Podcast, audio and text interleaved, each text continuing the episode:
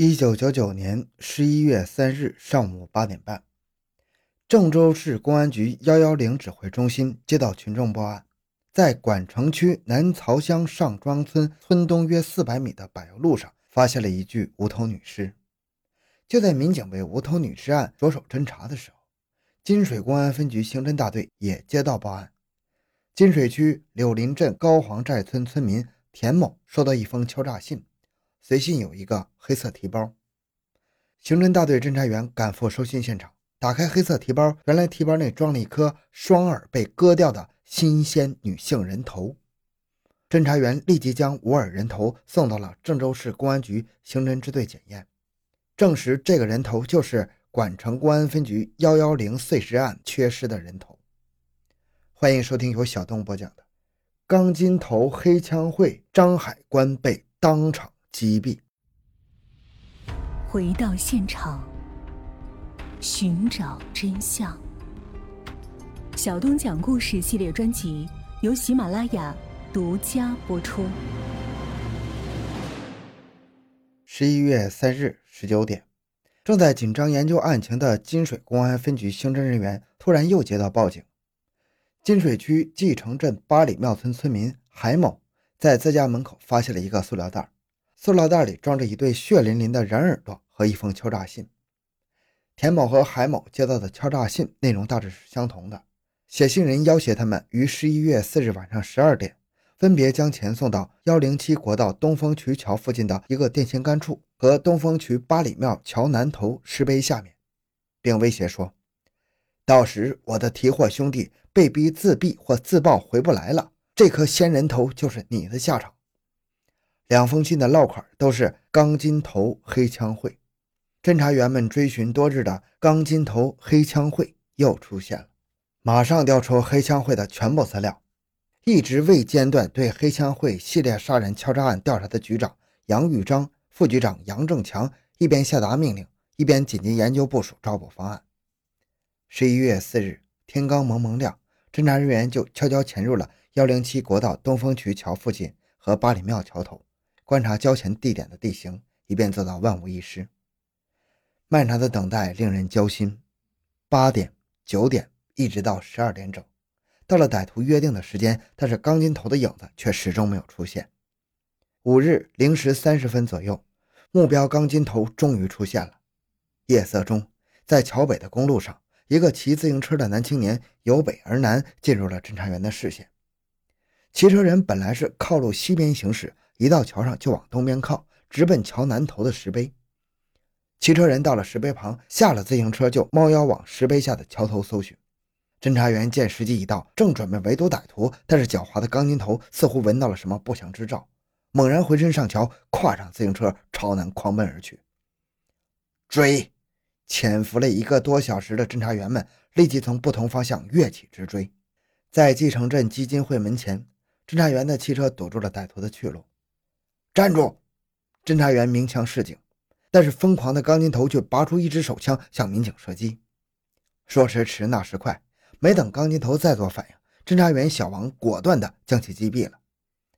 侦查员在歹徒的腰间又搜出一支手枪，手枪是自制的，发射的弹头是用钢筋加工而成的。警方当天查明，这个作恶多端的钢筋头黑枪会就是柳林镇东马林村民张海关。时间追溯到一九九七年八月二十五日清晨五点，早起的贾岗村村民朱国喜、王启俊两个人开着奔马车，带着朱菊叶等三个妇女赶往正花公路去割草。没走多远，他们突然发现马路上躺着一个人，浑身是血，旁边倒了一辆自行车。朱菊叶急忙向警方报了案。金永公安分局刑侦大队经过现场勘查和走访，得知死者名叫朱老卫，男。四十三岁，家住贾岗村七队，生前在文化路二清厅家属院清院垃圾。尸检证实，朱老卫是被人用自制手枪近距离杀死的，腰部和头部各中一枪，弹头为七厘米长的钢筋圆头。正当警方投入紧张侦破，即在朱老卫被害的几个小时之后，一个神秘的电话吸引了警方的视线。二十五日上午七点半，贾岗村某饲料厂业务员王佳。突然接到一个陌生男子的电话，在厂门口东边墙根用砖压了九十块钱，你去找一下。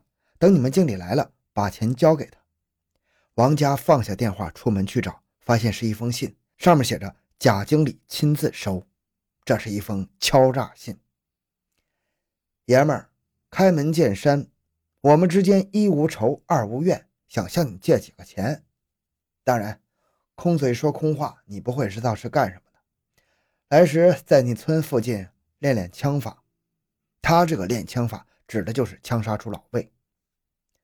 不准备款不行。话不多说，狱中杀手王老大。看完信，贾经理毫不犹豫地向警方报了案。八月二十五日到二十九日，贾经理家又连续接到恐吓电话。几天之后，贾又接到第二封信：把款送到我们指定的地点，白天交款，请你放心。但是，一分一时不能错，只限一人，人多可不行。后电话。看来这个王老大要现形了。警方为此做了充分的准备，但是，一天、两天、一个月、两个月、一年都过去了，王老大却始终没有出现。沉寂了一年零十个月之后，狐狸终于露出尾巴。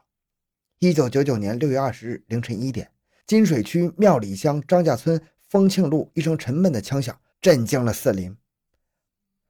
该村的原村民后迁移到广东江门市的邵天禄被人枪杀了。第二天清晨，村民在凤庆路北段的土路上发现了邵天禄的尸体。邵天禄的头部被歹徒割掉，下落不明。尸体旁倒了一辆自行车。这一案情立即引起了金水警方的高度警觉。尽管死者的头仍未找到，枪杀的具体细节尚无从勘查，但是直觉告诉刑警们，这不是一起简单的杀人案。于是，侦查员的视线很自然地转移到了不久前的一起敲诈案上。六月十三日。继城镇某村民海某和某预制厂厂长唐某收到一封恐吓信。接着，海某、唐某二人又在六月二十日，也就是邵天禄被枪杀的当晚八点，收到了第二封恐吓敲诈信。信中命令海棠二人到中国人寿保险大厦门前一个公用电话亭等候联系。信中还对海棠二人进行威胁恐吓：来时兄弟们给您爷们儿送件礼物，人头。埋在你村北半里处八里庙的路标附近，而事后警方果真在此处挖出了被枪杀的邵天禄的人头。供你爷们深思，这次目的达不到，兄弟们会发脾气的。一九九九年六月十三日，犯罪分子以正义组织之名对海某进行恐吓。思维敏捷的杨玉章局长立即下令调整侦查方向，将九八八二五、九七八三零和九九六幺三三起恐吓敲诈案。进行串并，刑侦大队技术员李小明接受任务之后，果然不负众望，以女性特有的严谨与细心，将涉案的三封恐吓信进行文字笔迹鉴定，确认三起案件的恐吓信是同一个人干的。于是专案组决定并案侦查。正当侦查人员夜以继日辛勤工作的时候，屡次敲诈未得逞的正义组织也终于按捺不住了。八月十三日，柳林镇高黄寨村。某公司田经理也收到了敲诈信，向田经理敲诈十万块，落款为“钢筋头黑枪会”。这是黑枪会系列杀人敲诈案中首次出现“钢筋头黑枪会”的名称。狐狸终于露出了尾巴，在给田经理的敲诈信中，钢筋头指定派一个人骑摩托车，开着右转向灯，车尾部系着一条毛巾，沿着燕庄至二七塔慢车道来回往返，等候联系。侦查员按照钢筋头的要求。骑摩托车进入了指定地段守候，但是狡猾的狐狸却始终没有露面，侦查工作再次陷入僵局。金水警方从大量的物证、被害人和被敲诈对象的社会关系进行了大量的细致工作，并取其交叉点重点排查线索，形成了较为明晰的思路。数次杀人敲诈是一个人干的，犯罪嫌疑人具有初中文化，爱看武侠或者侦破方面的书籍，具有一定的反侦查能力。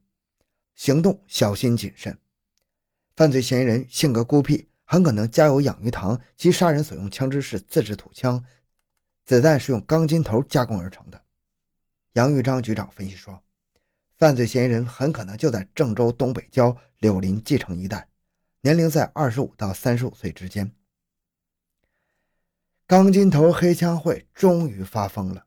正当金水警方集中精力攻坚侦破的时候，钢筋头却自己送上了门。一九九九年十一月三日，为了最终达到敲诈成功的罪恶目的，钢筋头夜游神似的窜到了管城区南曹乡上庄村附近，并在村东的一条小路上杀害了路过此处的无辜女青年郑州某商场营业员小青。这个杀人不眨眼的恶魔将小青杀害之后，残忍地割掉了人头，并将两个耳朵割下。然后趁着夜色，将人头和耳朵及两封最后通牒的敲诈信送到了被敲诈对象的家门口。十一月五日凌晨一点半，开枪拒捕的钢筋头被侦查员果断开枪击毙了。一直熬夜坐镇指挥的分局局长杨玉章、刑侦副局长杨正强驱车赶往现场，连夜展开了现场勘查认定，并从被击毙的歹徒上搜出了两把自制手枪。经刑事技术鉴定。一九九七八二五案、一九九九六二五案、一九九九幺幺三案中，敲诈现场的指纹与被击毙歹徒指纹一致。上述三案中，被害人身体中的子弹与被击毙歹徒所用的枪支的子弹类类同，均为精心加工而成的钢筋头。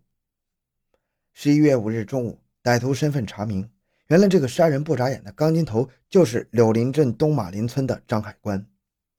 警方在其家中搜出了写敲诈信用的信纸、钢筋头等罪证，还搜出了特案追踪、新三十六计等反侦查书籍。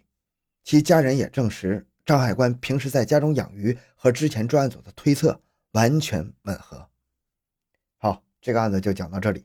小东的个人微信号六五七六二六六，感谢您的收听，咱们下期再见。